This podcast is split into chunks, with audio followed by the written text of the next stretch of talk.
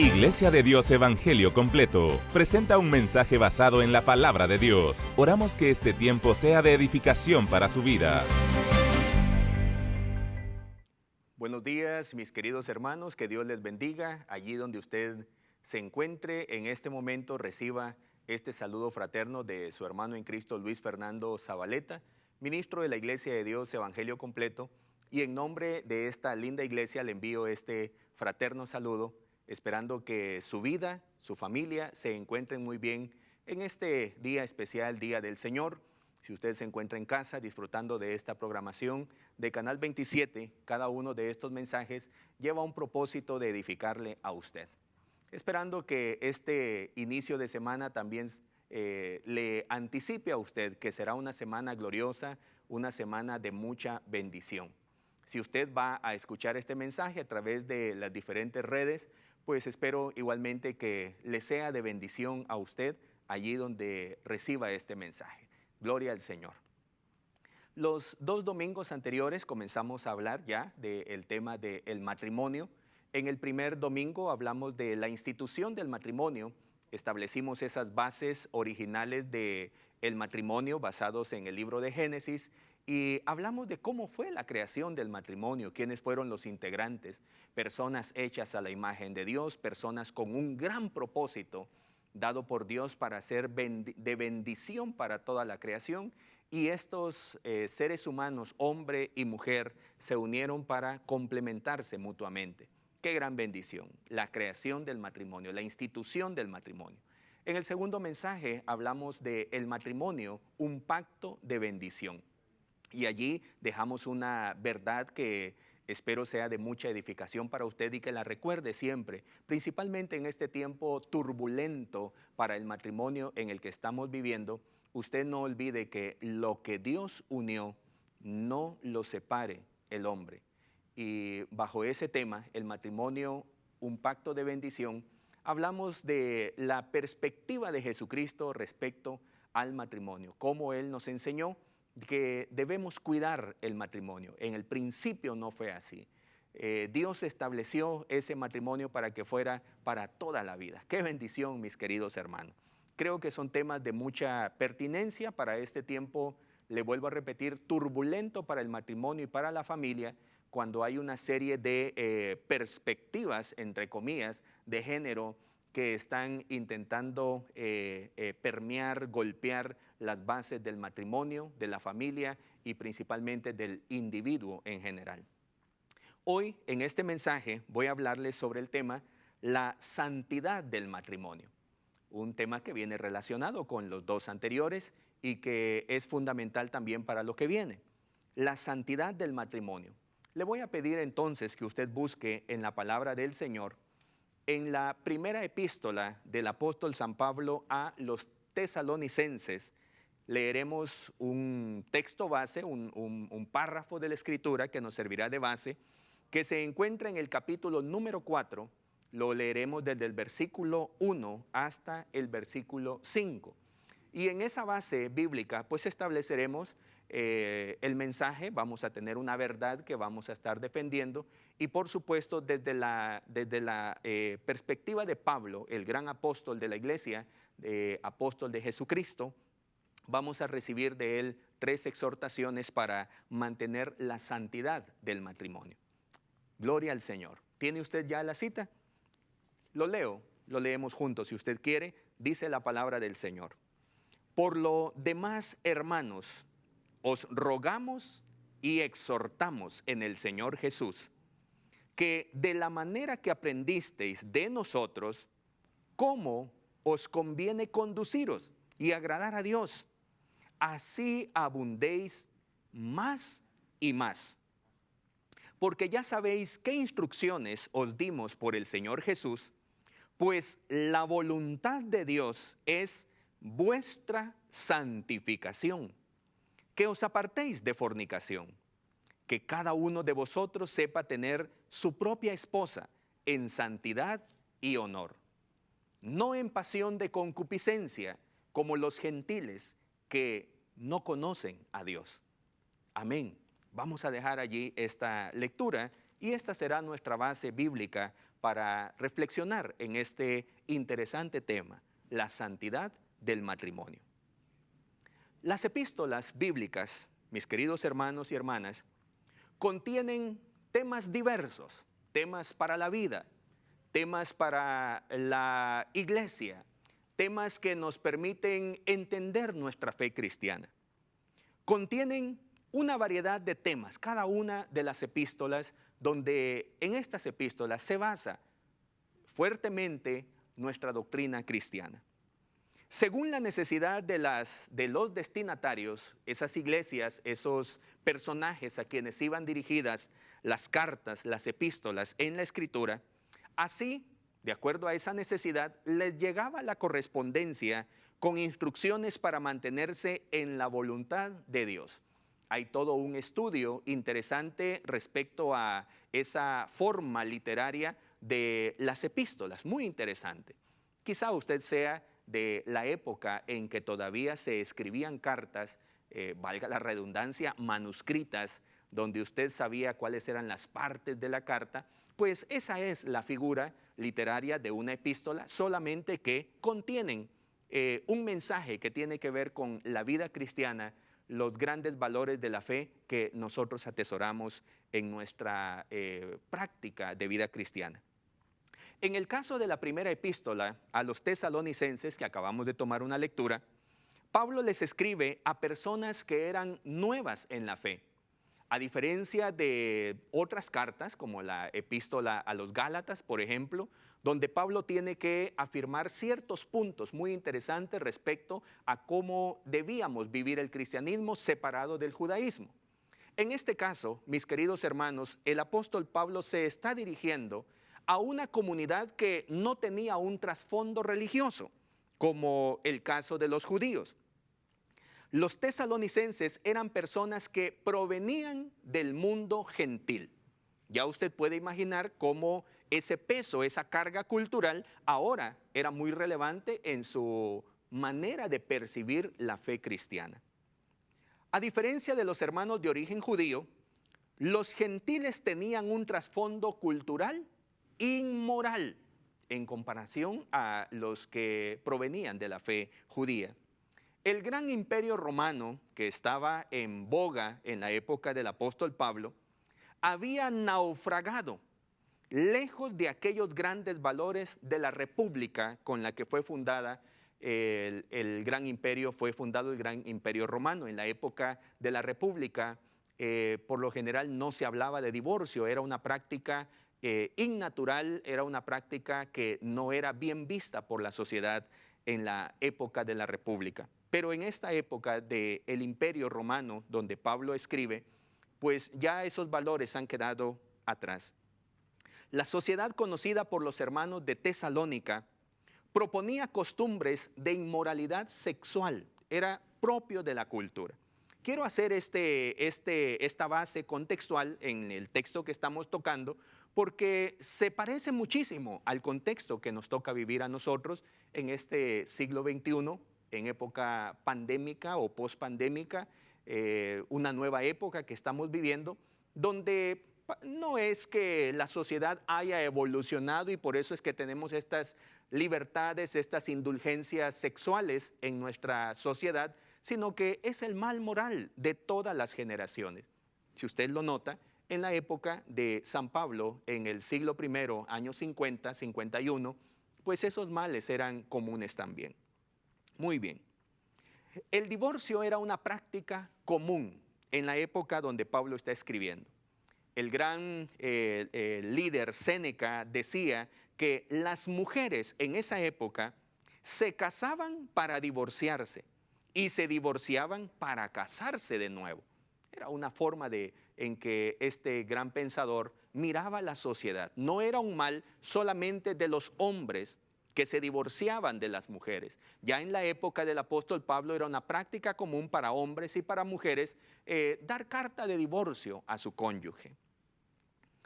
La prostitución, a la par de esa, de esa decadencia moral, la prostitución era reconocida como una labor cotidiana en la sociedad.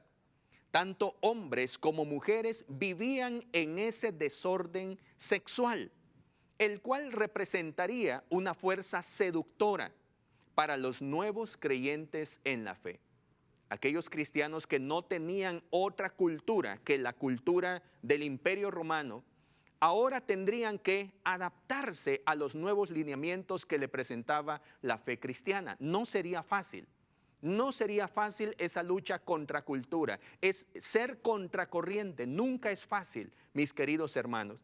Es más fácil dejarnos arrastrar por la corriente. Si usted ha nadado en un río, usted sabe que qué divertido es dejarse llevar por la corriente y qué cansado es caminar en contra de la corriente.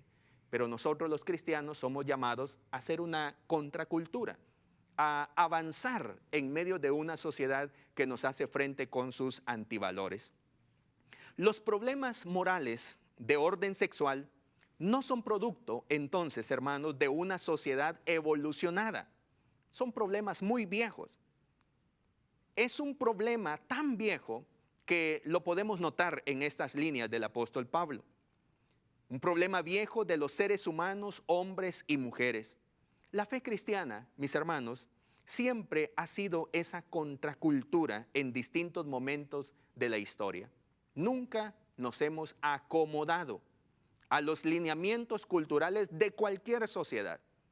Y nosotros en nuestro país bello, donde tenemos nuestra propia cultura, en nuestra sociedad, nosotros tenemos que aprender a ser cristianos en medio de una sociedad que a veces no nos ofrece los mejores valores para poder llevar a cabo nuestros grandes ideales como el matrimonio y como la familia.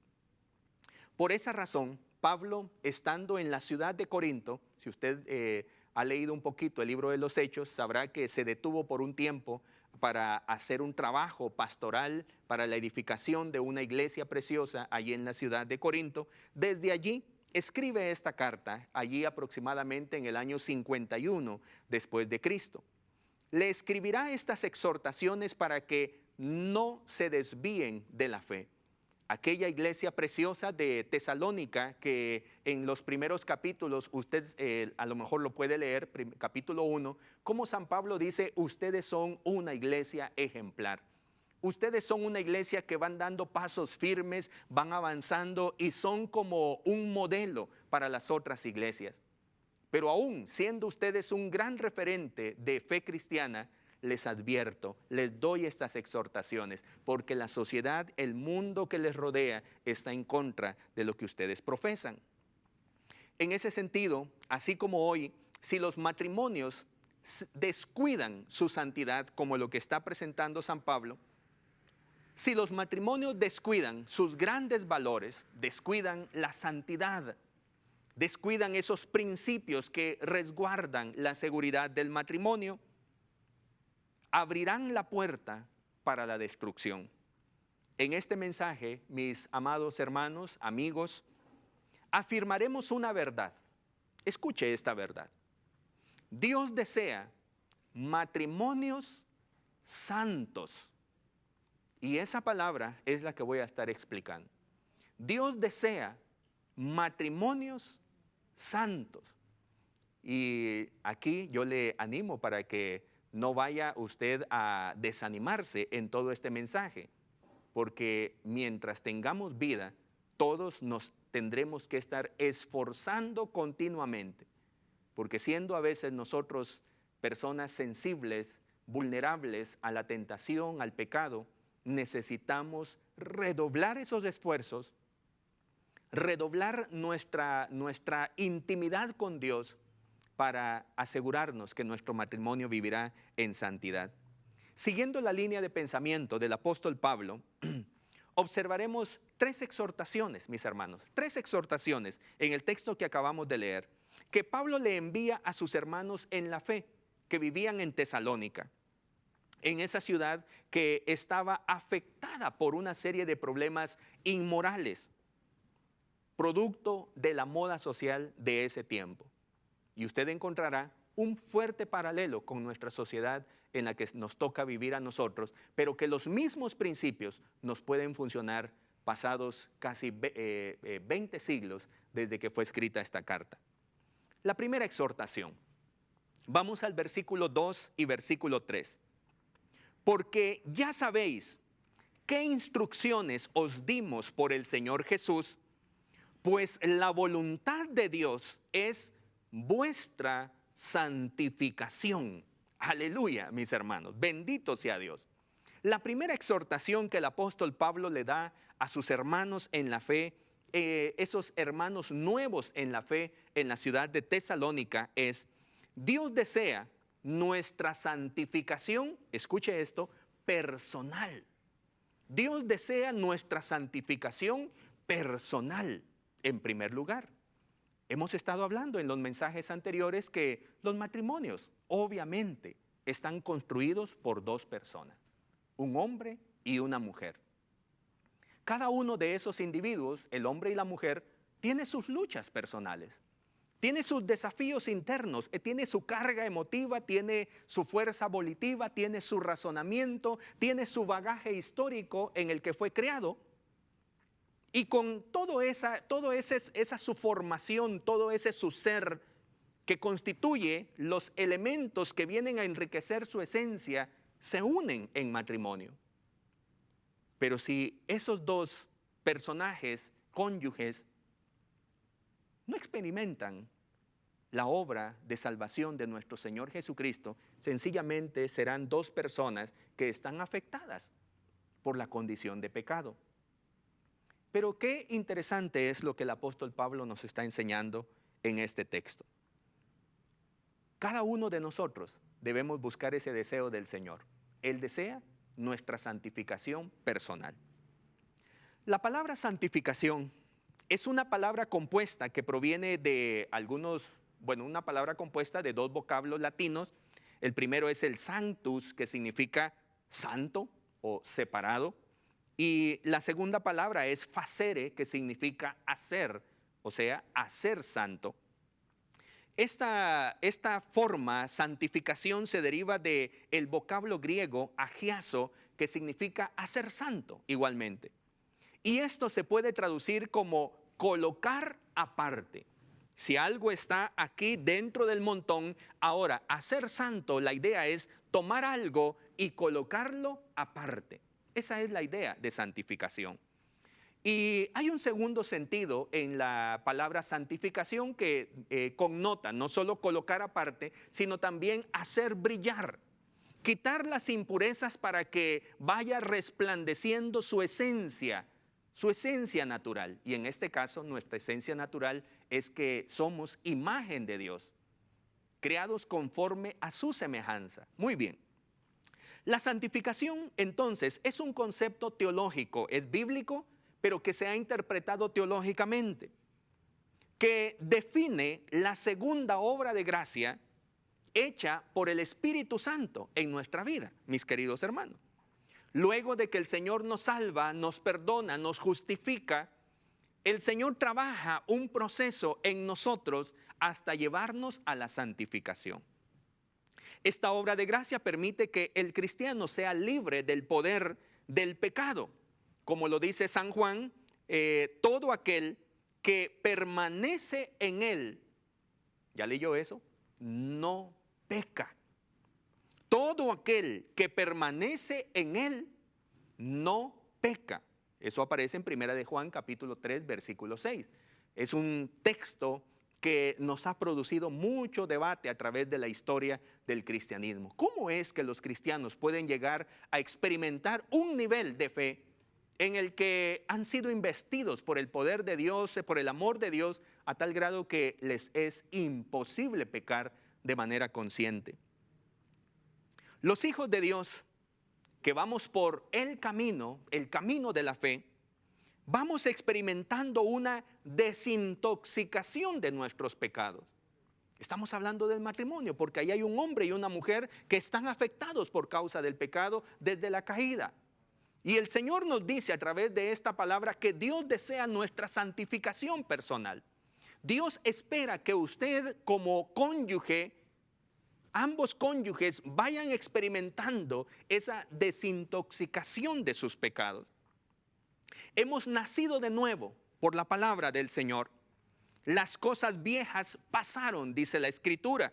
Somos regenerados en nuestra moralidad. Lo que antes para nosotros era bueno, ahora por la palabra del Señor que nos va purificando, nosotros vamos entendiendo que aquello no era bueno, sino que era malo. Y ahora las cosas que antes pensábamos que eran malas, ahora las entendemos y las apreciamos como buenas. Hay un cambio en nuestra moralidad a través de ir siendo discipulados en la iglesia, en esa vida comunitaria de iglesia local. Por eso nadie puede ser cristiano fuera de la iglesia. Usted no puede decir que ama al Señor y que usted lleva una buena vida y que su matrimonio es de lo mejor y ustedes no se congregan en una iglesia. Es, disculpe, es un engaño. Un engaño sutil que el enemigo nos ha querido meter. Nos ha querido incrustar. No necesitas congregarte. Solo con que lean la Biblia, con que oren juntos, eso es suficiente. Eh, eh, ustedes son una sola iglesia y ustedes pueden hacer una iglesia, hasta interpretan textos bíblicos que en la antigüedad eh, en las familias eran la iglesia nada más y solo ellos se congregaban. Sí, al principio, pero siempre la iglesia fue una comunidad de muchas familias. Y necesitamos para nuestra santificación el peso, el favor de una comunidad que nos va educando que nos enseña cómo es la vida en el Señor. Bendito sea el nombre del Señor. Entonces, de modo milagroso, cuando estamos en esa experiencia comunitaria, estamos siendo desintoxicados de nuestros pecados, estamos aprendiendo de nuestros hermanos mayores, mis hermanos, vamos aprendiendo de la familia de la fe de una manera milagrosa. El Espíritu Santo santifica por completo en un bautismo poderoso de amor. Alabado sea el nombre de Cristo. No estoy hablando del bautismo en el Espíritu Santo. Estoy hablando de esa experiencia de santificación que nos llena de amor después de estudiar la palabra, después de ser bendecidos en la comunidad de fe. Estamos hablando de individuos y el Señor desea la santificación personal de ese esposo, de esa esposa que va desintoxicándose de sus pecados. La palabra santificación, mis queridos hermanos, es un milagro integral que se puede explicar en dos estados. El primero, el primer estado es una santificación posicional, se le conoce así en, terminología teológica. Cuando el cristiano ha entregado su vida al Señor, ahora ha sido separado, ahora ha sido sacado del montón y ahora está dedicado a dedicado al Señor. Ahora este está en Cristo, lo cual le hace una persona santa, apartada para Dios. Ya no le pertenece al pecado. Dios está haciendo una obra de gracia en ese hombre y en esa mujer. Ya no tiene la culpa condenatoria. Bendito sea Dios. En segundo lugar, en este estado de santificación, hay una santificación progresiva. El Señor espera nuestra santificación personal. La santificación progresiva, mis queridos hermanos, conlleva un proceso de transformación de la manera de pensar, la manera de vivir, la, manera de actuar, la manera de sentir. Se va transformando nuestro ser interior y esta transformación, no quiero desanimarle, durará toda la vida. Así que ánimo, vamos por buen camino. Cada día somos mejores en el Señor. En la medida que oramos, en la medida que estudiamos la palabra, nos congregamos, tenemos un pastor que nos ayuda, tenemos una comunidad de fe que nos cubre, nosotros vamos aprendiendo cada vez más lo que Dios espera de nosotros. Bendito sea Dios. La santificación es posible por medio del milagro de la cruz que nos limpia de los pecados. Es posible por la palabra del Señor que nos ministra y como dijera tal vez alguna teoría psicológica, eh, vamos nosotros cambiando nuestros esquemas que hemos aprendido, nuestras maneras de pensar y ahora, como San Pablo lo afirma en Romanos 12, versículo 2, vamos transformando nuestra manera de pensar por medio de la renovación de nuestro entendimiento que se efectúa por la palabra. La palabra nos ayuda y también el Espíritu Santo, la sangre de Cristo, la palabra del Señor, el, ministerio del Espíritu Santo, quien obra ayudándonos a ordenar nuestra vida.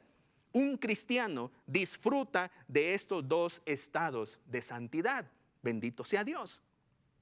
Estamos hablando del matrimonio, mis queridos hermanos. Pero el matrimonio está compuesto por personas, hombre y mujer, que necesitan santificación. Y es el deseo de Dios, la santificación de cada uno de nosotros, hermanos. La santificación orienta la conducta humana. Y esta orientación que nos da va en dos direcciones. En primer lugar, cuando usted experimenta el, poder de la santificación en su vida, usted disfruta, en primer lugar, de una santidad, yo le llamo prohibitiva, que incluye todos los mandamientos divinos que nos presentan un no. Aquello que nos dice, esto no, no lo debes hacer, no, no, no, no, no, no, no. Y pareciera que hay muchas advertencias, muchas prohibiciones que Dios nos da y debemos aceptarlas con todo el corazón. Así como usted cuida a sus hijos, así como usted instruye a sus hijos y les dice, no, no. Y aunque su hijo sea mayor, sea un adolescente, usted todavía como padre le dice, hijo, eso no. Bendito sea Dios, mis hermanos. La santificación va en un sentido también permisivo que estimula a todas aquellas buenas conductas que son la expresión del fruto del Espíritu Santo. Así que la, santificación, la santidad en nuestra vida nos da un estado de conciencia, nos permite discernimiento, lo que significa madurez, tiene que ver con madurez cuando pasamos en el sarán de nuestro razonamiento, de nuestros valores, las cosas que podemos hacer y las que no podemos hacer. Y usted notará que la Biblia nos impulsa más hacia la acción, más que a la prohibición, nos impulsa más hacia la acción. Más que decirnos no hagas, nos dice haz esto, esto es lo que tenés que hacer, esta es la nueva vida que, Dios te, te anhela para ti, te aprueba. La palabra del Señor nos habla, por ejemplo, en Filipenses capítulo 4, versículo 8 y 9 por lo demás, hermanos, todo lo que es verdadero, todo lo honesto, todo lo justo, todo lo puro, todo lo amable, todo lo que es de buen nombre, si hay virtud alguna, si algo digno de alabanza, en esto pensad. Lo que aprendisteis y recibisteis y oísteis y visteis en mí, esto haced, y el Dios de paz estará con vosotros. Aleluya, mis hermanos. El milagro de la santificación en verdad nos hace personas asertivas, mis hermanos, que sabemos decir no al pecado y podemos discernir para practicar todo lo que es bueno para nuestra vida. Nuestro Padre Celestial anhela que sus hijos sean personas santificadas, que disfruten de su matrimonio, en un estado de conducta santa, esto es la norma de vida de Dios para su pueblo. Imagine usted por un momento, ¿cómo será el matrimonio de aquellos hijos de Dios que viven en santidad?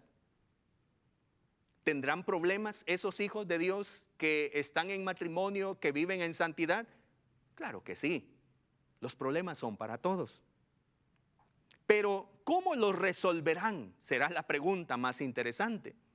Si todos los matrimonios tienen problemas, ¿cuál es la diferencia entre un matrimonio que vive en santidad? Porque sus miembros, sus cónyuges son personas santificadas por el poder de la palabra, por el milagro de la cruz, por el ministerio del Espíritu Santo. A diferencia de un matrimonio que no ha experimentado la gracia santificadora del Señor. Los problemas se resuelven de diferentes maneras la actitud y conductas amables del uno por el otro, ¿cómo serían? De seguro, placenteras, edificadoras. Dios desea nuestra santificación personal, mis queridos hermanos. No que vivamos en una condición, disculpe la expresión, de inmundicia. No espera el Señor que nuestros matrimonios estén compuestos por un hombre y una mujer que están atesorando pecado en su vida, están ensuciando su vida, porque se han alejado de la palabra del Señor, se han alejado de la comunidad de fe que los protege, se han alejado de esa ministración de la gracia del Señor sobre sus vidas. necesitamos nosotros vivir en santidad, mis queridos hermanos. Y la palabra del Señor, entonces, en este texto, ya sabéis qué instrucción os dimos, dice San Pablo. La voluntad de Dios es vuestra santificación. En el contexto del matrimonio, este es el ideal de los cónyuges, que cada cónyuge se esfuerce para alejar de su vida, limpiar en su vida toda aquella marca del pecado que venga de una herencia, que venga de, la cultura, de lo aprendido en su caminar, que ahora no le sirve para nada para enriquecer la relación matrimonial. Segunda exhortación, versículo 3, segunda parte, que os apartéis de fornicación. Segunda exhortación, que os apartéis de fornicación. La exhortación dice, Dios desea que nos apartemos de fornicación. Ese era el mensaje para la iglesia de Tesalónica. Ahora, en esta nueva exhortación, se anima a esos hermanos nuevos que estaban acostumbrados a una sociedad permisiva, deconstruida en su sexualidad. San Pablo les dice, aléjense, aléjense de todo lo que pervierta la conducta moral, principalmente en el aspecto sexual. La palabra fornicación está eh, eh, tanto en el, idioma hebreo como en el idioma griego. En el hebreo sería el senut y en el griego porneía, que es la base de la palabra eh, pornografía. Porneía tiene referencias a la prostitución y a la idolatría. Qué fuerte esta palabra. Y cuando San Pablo y el Señor Jesucristo también hablan de la fornicación, están hablando de esa conducta moral que se desvía. Se desvía hacia prácticas que no son honorables, que no son de una vida de un santificado, que no son propias de la vida de una persona apartada, de una persona que ha sido eh, desempolvada de las partículas de pecado y ahora su vida ha brillado. No es propio de una persona santificada la fornicación. Y San Pablo entonces hace ese señalamiento que os apartéis de fornicación como una segunda exhortación. Oseas, el profeta menor en el Antiguo Testamento, fue un profeta, mis queridos hermanos, que ilustró la desviación de la conducta del pueblo de Dios a través de la figura de una mujer adúltera, como una expresión de la inmoralidad, como una forma de presentar la acción más contradictoria de alguien que pertenece al pueblo de Dios. Dios se presenta como el esposo fiel y su pueblo como la esposa infiel, que profana la santidad del pacto. Ezequiel, el profeta también, profeta mayor en el Antiguo Testamento, señala esa conducta inmoral del pueblo de Dios, impulsada por sus deseos carnales que menospreciaban el deseo de Dios. Usted lo puede leer ahí en Ezequiel capítulo 16, versículo 15 y algunos otros versículos en ese mismo capítulo. Pablo, mis queridos hermanos, habló claramente de la decadencia moral en su época. La Biblia está eh, llena de muchas referencias a esa conducta inmoral, esa conducta que se desvía de lo que tiene que ver con la santidad. San Pablo entonces presenta en Romanos capítulo 1, versículo 18 al 32, una figura, una figura literaria, eh, pero que también era utilizada como una forma retórica, el famoso clímax. Imagine usted una especie de escalera que lleva sus eslabones de arriba hacia abajo o de abajo hacia arriba, el clímax. Y en ese eh, párrafo del versículo 18 al 32 del capítulo 1 de Romanos, San Pablo presenta la manera en que la sociedad va sufriendo su decadencia moral. Dejan de honrar a Dios, comienzan a, honrar la creación, las bestias, las aves, Después siguen honrándose a sí mismos, se miran al espejo y comienzan a idolatrarse, a amarse a sí mismos, hasta que terminan en una decadencia asombrosa de su sexualidad, donde los hombres pervierten su sexualidad, donde las mujeres igualmente pervierten su sexualidad, llegando a una cauterización de la conciencia. El eslabón más profundo de esa escalera hacia la decadencia es lo que hoy se conoce como sexualidad deconstruida. Muchos libros y mucho esfuerzo, mucho dinero invertido para establecer políticas de gobierno que deconstruyan la sexualidad. San Pablo dice, apártense de fornicación, apártense de estas cosas que son propias de una sociedad decadente que son propios de una sociedad inmoral, que no tiene razonamiento, que ha perdido su razonamiento natural. En la famosa pintura de Pedro Pablo Rubens, ese famoso pintor del, siglo XVII eh, alemán, La caída de los condenados, muy interesante, tal vez usted la pueda revisar en internet, está disponible. Los cuerpos desnudos caen en el abismo infernal van decayendo, se van deconstruyendo, cuyas profundidades tienen las horrendas, las peores consecuencias terribles para el ser humano. Y nosotros la estamos viendo en carne propia, la estamos viviendo en nuestra sociedad. Así que la exhortación del apóstol Pablo, mis queridos hermanos, para preservar la santidad en la vida y el matrimonio es resistir el impulso carnal que estimula una sexualidad desordenada.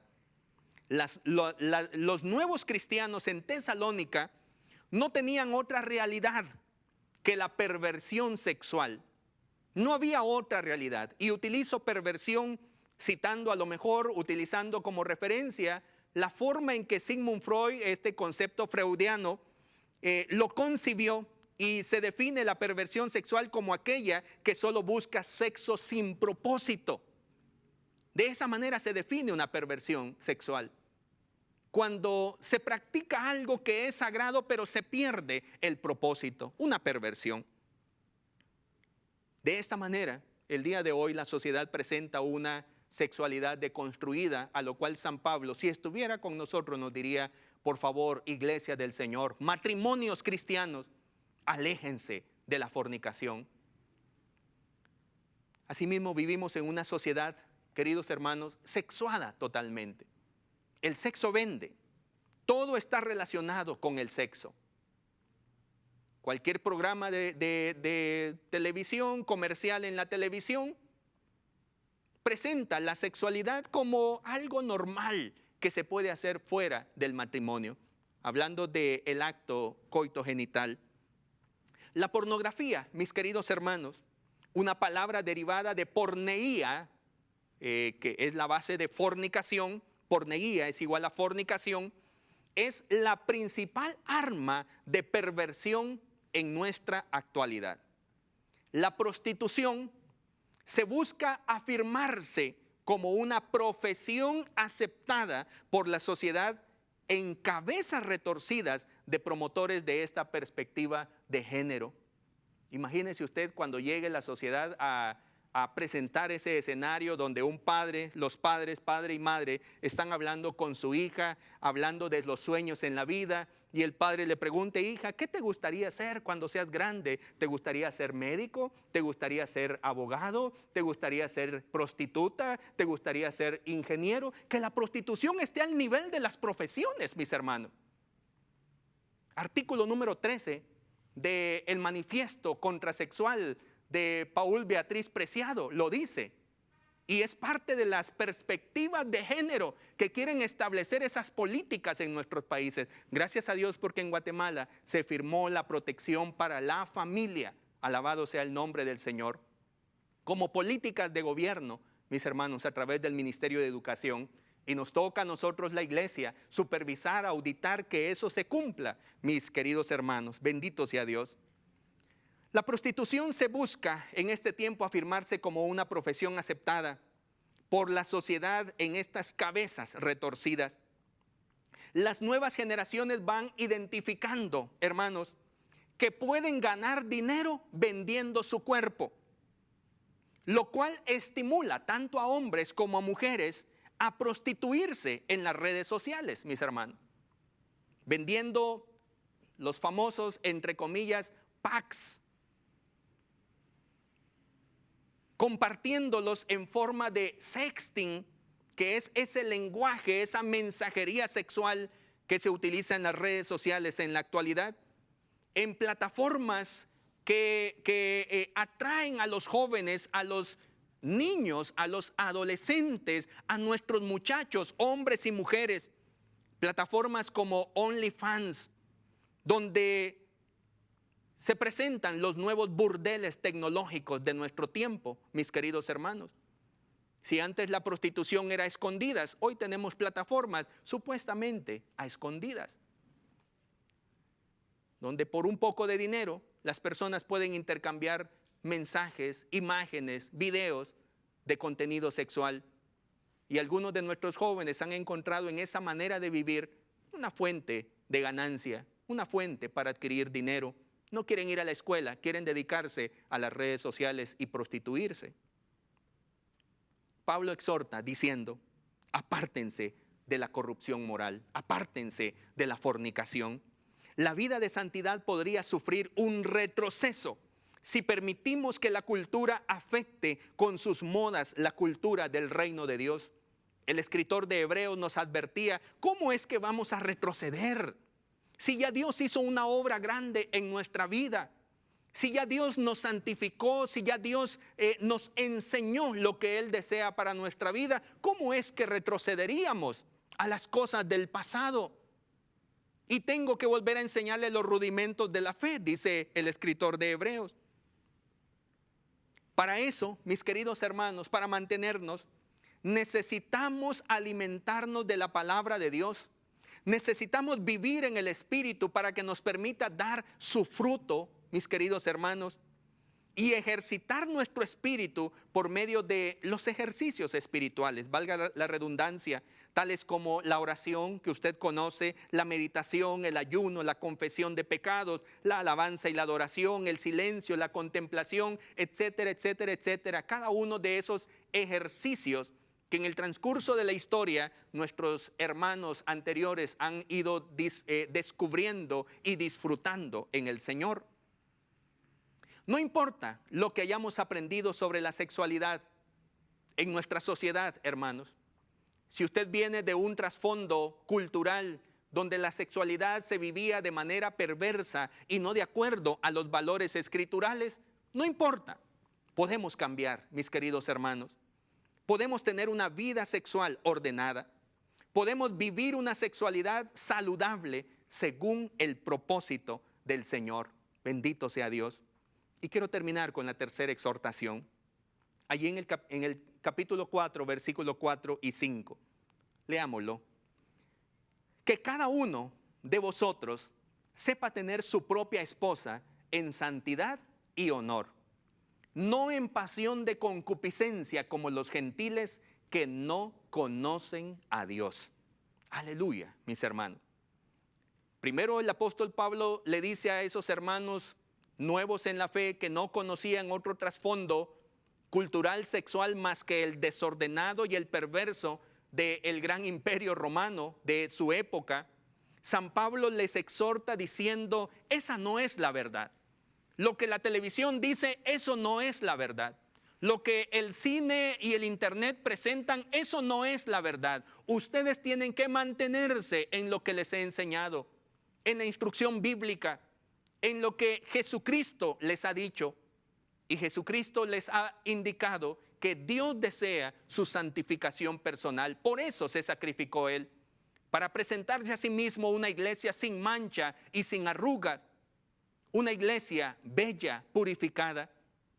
San Pablo les exhorta diciendo, aléjense, apártense de la fornicación. No permitan que la confusión, el desorden, la inmoralidad, ese alejamiento de lo que es verdadero, ese desorden de la conducta los haga cambiar a ustedes también. ¿Y cómo lo podemos lograr? A través de esta tercera exhortación. Dios desea matrimonios en santidad y honor. Aleluya, mis hermanos. Bendito sea el nombre del Señor. Dios desea matrimonios en santidad y honor. Un hombre y una mujer santificados que se alejan de la fornicación y que no ven con buenos ojos, como miró Eva el fruto que Dios había prohibido, lo vio agradable para sus ojos. No lo vemos como agradable el desorden sexual que tiene nuestra sociedad. Entonces, la tercera exhortación es el deseo de Dios que busca que esos cónyuges santos se unan en un matrimonio igualmente santo y lleno de honor. La última exhortación indica que la fortaleza para resistir a la corrupción moral de la sociedad es el matrimonio que se cultiva en santidad y honor, mis queridos hermanos.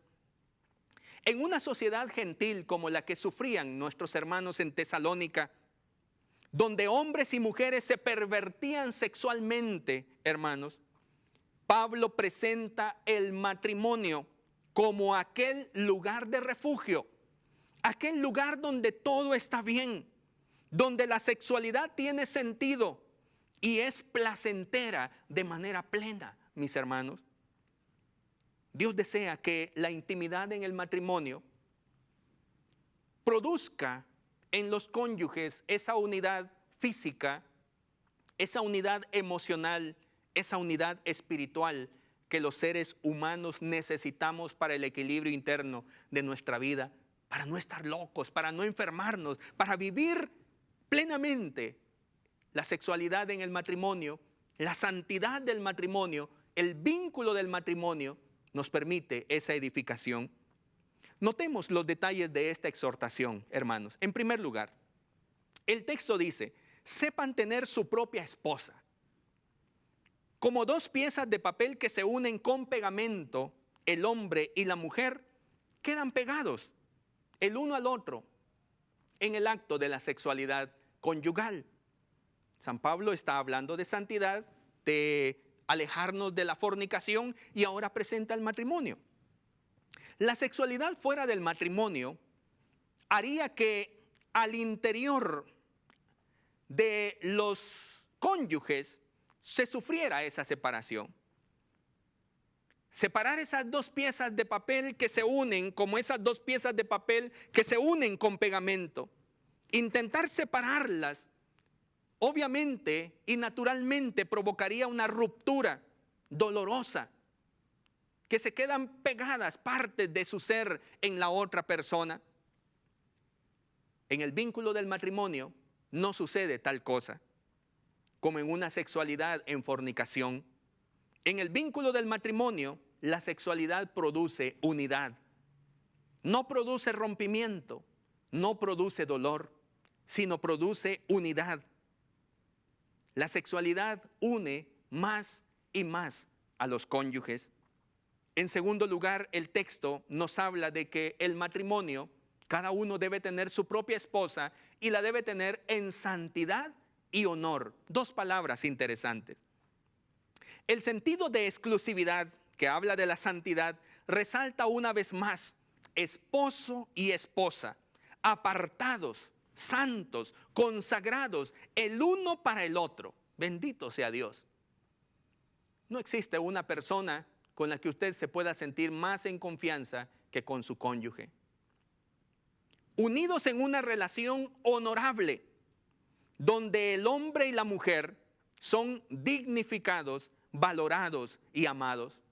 Esa palabra honor viene de un vocablo hebreo que se dice yekar, que significa alto precio, mis hermanos. También se origina en la palabra griega harito, que significa, se puede traducir, investir de gracia, muy favorecida, de alto precio, la relación matrimonial en santidad y honor. No hay nada más valioso para el cónyuge que su matrimonio. No hay nada más importante, no hay relación más importante que la relación entre los cónyuges. Hay relaciones bonitas, posiblemente entre familiares, posiblemente entre amigos, y hasta podemos desarrollar relaciones muy amigables, muy afectuosas con compañeros de trabajo. En la familia de la fe disfrutamos del amor fraternal, pero nada de eso se compara a la relación íntima que podemos alcanzar en el matrimonio. Una relación basada en la santidad y basada en el honor que provoca respeto mutuo. Bendito sea el nombre del Señor. La sexualidad en el matrimonio es dignificadora. Cualquier relación sexual fuera del matrimonio conducirá a la decepción y a la pérdida del valor personal. A tal punto se sufre esto, la relación sexual fuera del matrimonio, que la promiscuidad sexual, mis queridos hermanos, deja vidas vacías, vidas proclives al suicidio. Pablo debe hacer una comparación de lo aparentemente normal, pero que es contra la fe. La sociedad decadente en la que vive el apóstol Pablo y vive esa generación y vive actualmente nuestra generación, va haciendo ley las prácticas que al principio eran extrañas a la naturaleza, al orden natural principalmente en sociedades permisivas como la que estamos en la actualidad sufriendo, quizá. Sociedades permisivas cuyo principal moral, cuyo principio moral, perdón, es el sentimiento relativista. Qué interesante eso, hermanos. La forma en que estamos pensando la vida y miramos la vida. Sentimiento relativista, donde cada persona es creadora de su propia verdad dejando una sociedad solo con verdades relativas, verdades absolutas. Ya no encajan en una sociedad desordenada y corrupta como la que estamos viendo en, nuestra, en nuestro tiempo. Sin un norte que seguir o una roca sobre la cual construir. La sociedad pagana de la cultura romana imperial del tiempo de Pablo era la fuerza oscura que debía derribarse con la luz del Evangelio de nuestro Señor Jesucristo.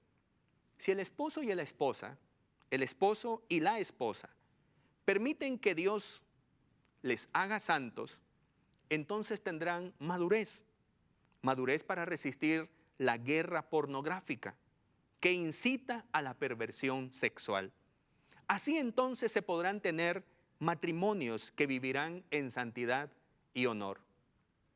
Si usted por alguna razón está yendo a psicoterapias y en la psicoterapia posiblemente le han recomendado que utilicen videos pornográficos para estimular su sexualidad, quiero decirle que eso es un error.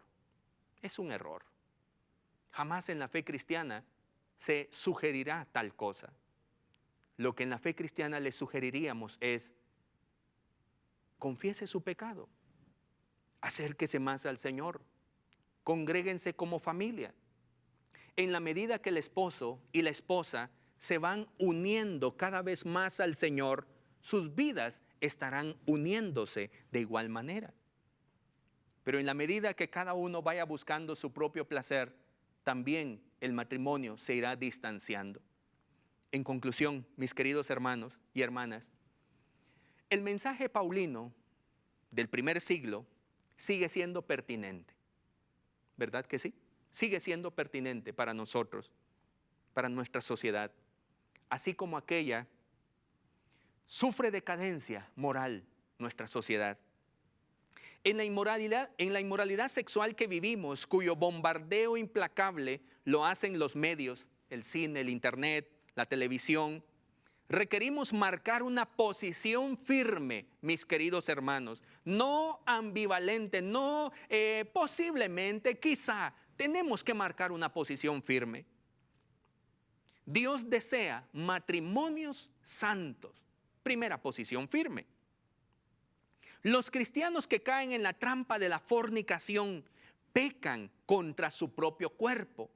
San Pablo nos lo afirmó en Primera de Corintios 6, 18. Huid de la fornicación. Cualquier otro pecado que el hombre cometa está fuera del cuerpo, mas el que fornica contra su propio cuerpo peca. Ante esta realidad, mis queridos hermanos, que nos contamina, Pablo nos ha dado tres exhortaciones. Exhortaciones que vienen para nuestra vida práctica, para que podamos cumplir el deseo del Señor. En primer lugar, Dios desea nuestra santificación personal. En segundo lugar, Dios desea que nos apartemos de la fornicación. Y en tercer lugar, Dios desea matrimonios santos y llenos de honor. En el nombre del Señor, le animo a usted, querido hermano, que sigamos esforzándonos en construir un matrimonio que pueda vivir en santidad. Nuestra sociedad lo demanda, nuestra sociedad lo requiere, nuestros hijos lo necesitan. Necesitamos modelos y usted y yo somos llamados. Somos personas imperfectas, pero tomados de la mano de un Dios perfecto que nos puede ayudar a ser mejores personas. No olvide, Dios desea matrimonios santos. Espero con todo mi corazón que este mensaje pueda ser de edificación. Revíselo una vez más, trabajenlo juntos como pareja y espero con la ayuda del Señor que el próximo domingo podamos nosotros reunirnos una vez más para tratar otro tema interesante relacionado al gran tema del matrimonio de este mes. Que Dios le bendiga, mi abrazo fraterno para usted. Esperamos que este espacio de enseñanza bíblica haya sido de bendición a su crecimiento espiritual. Este programa es una producción de Canal 27. Predicamos la verdad.